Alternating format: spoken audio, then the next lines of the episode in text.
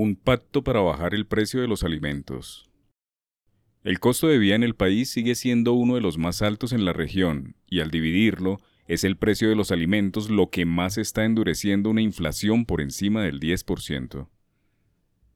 La inflación está cayendo en el país, más o menos medio punto cada mes, y lo más probable es que los precios en noviembre hayan variado 10%, porcentaje que será usado para negociar el alza del salario mínimo. Pero dentro de la conformación de esa variación de precios son los alimentos, el transporte y los servicios públicos los segmentos con mayores alzas, independientemente de su orden, pues unas veces es la energía tirada por los generadores, en otras el transporte por el incremento de la gasolina, aunque de los tres son los alimentos el rubro que más viene pesando en la canasta familiar desde los tiempos de la pandemia. La pregunta clave de esta situación es si el país debe acostumbrarse a los alimentos caros, o mejor, qué debe hacer el gobierno nacional y los gremios para alcanzar un plan, más no un acuerdo, y hacer que los alimentos bajen o tengan un comportamiento normal en estos tiempos. Por lo general, desde hace tres meses, los precios de alojamientos, el agua, la electricidad y el gas tienen una variación de 8%, los alimentos y bebidas no alcohólicas de 14%, y el transporte, que es lo que ha aumentado en el último año con un 15% en promedio.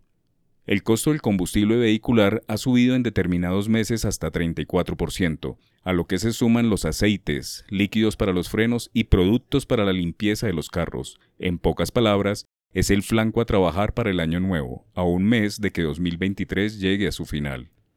Mucho se puede hacer en alimentos, que tienen un comportamiento casi siempre al alza, tomate, cebollas, arracachas, ñame, papa y frutas mantienen precios sostenidos a tasas de 15% y si se suman las bebidas las cosas empeoran. Es una tendencia mundial que debe enfrentarse, no solo con política pública a largo plazo, sino con acuerdos o planes comunes con los gremios de la producción. Ingredientes como cereales y aceites han elevado los precios mundiales de los alimentos a un máximo en dos décadas, mucho de ello se debe a la situación en Rusia y Ucrania de grandes productores, pero según la Organización de las Naciones Unidas para la Agricultura y la Alimentación, es el tema de los fertilizantes y la mano de obra lo que más está encareciendo todo en los países. Fue una situación que nació o se aceleró durante la pandemia. Muchos países redujeron su producción de materias primas, dejaron de cultivar y limitaron la producción y la distribución de alimentos, factor negativo global que aún no se ha normalizado y en donde la explicación generalizada de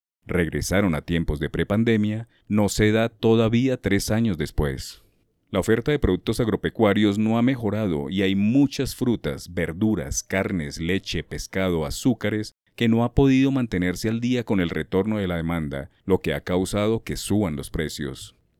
Hay una dicotomía que estará presente en la perspectiva local, y es que los consumidores ya se están acostumbrando a precios más altos de los alimentos, como consecuencia de que la población mundial está aumentando, pero que la cantidad de tierras de cultivos es la misma desde hace dos o tres décadas. Dicho de otra manera, más gente comprando comida, con dinero para mercar, pero restricción de productos porque no hay cultivadores. Es caro hacerlo, pero especialmente por los altos costos de la mano de obra.